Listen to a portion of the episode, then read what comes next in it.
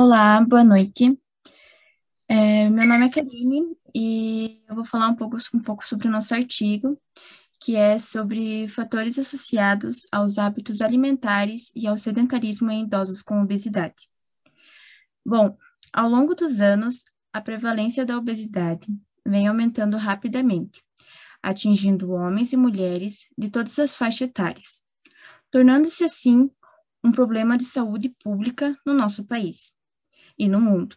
A obesidade em idosos é entendida como uma desordem complexa e multifatorial, associada, entre outros fatores, ao ganho de peso vinculado a quedas na taxa de metabolismo, em consequência da perda de massa muscular, na diminuição da prática de atividade física e aumento do consumo de alimentos calóricos, podendo assim ocasionar alterações que podem interferir na saúde. Esse artigo tem como finalidade ver os hábitos alimentares dos idosos, prática de atividades físicas, é, como o estado civil interfere na saúde, idade e maneira de evitar a obesidade, tendo como base 206 idosos de 65 anos para cima. Passo a palavra para o meu amigo Vinícius. Bom, eu vou falar um pouco sobre os hábitos alimentares.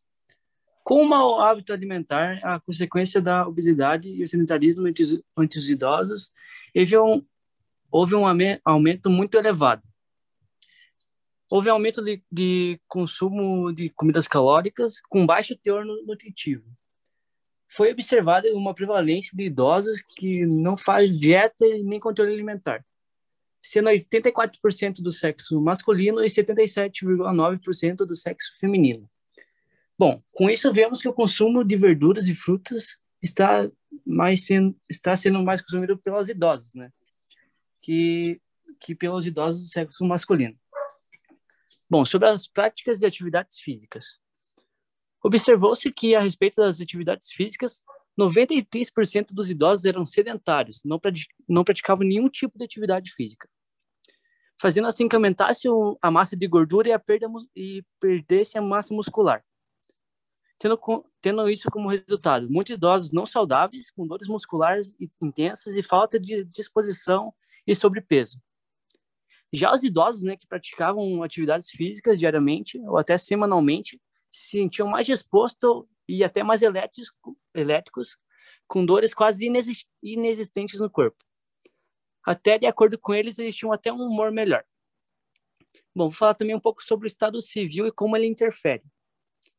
Tá, o Estado Civil ele se mostrou um fator muito crucial na hora da pesquisa, pois os dados coletados mostrou que os idosos eram, que eram casados se alimentavam de maneiras menos saudáveis, ingerindo grandes partes de gorduras e massas, sendo que a maioria do, dos que eram casados estavam acima do peso.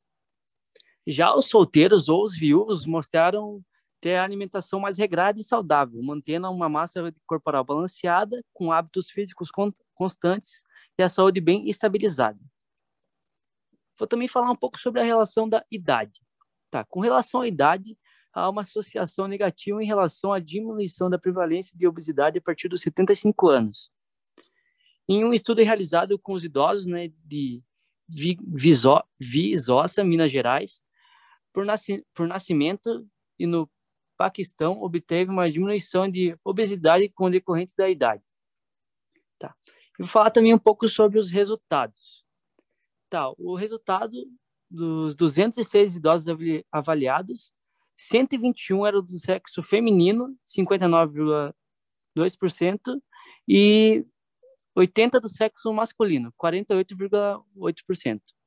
Os dados gerais da amostra estudam referentes às características demográficas indicam que 35,9% possuem entre 100 e 65 anos, 55,8% são casados e 80% não têm controle da restrição alimentar.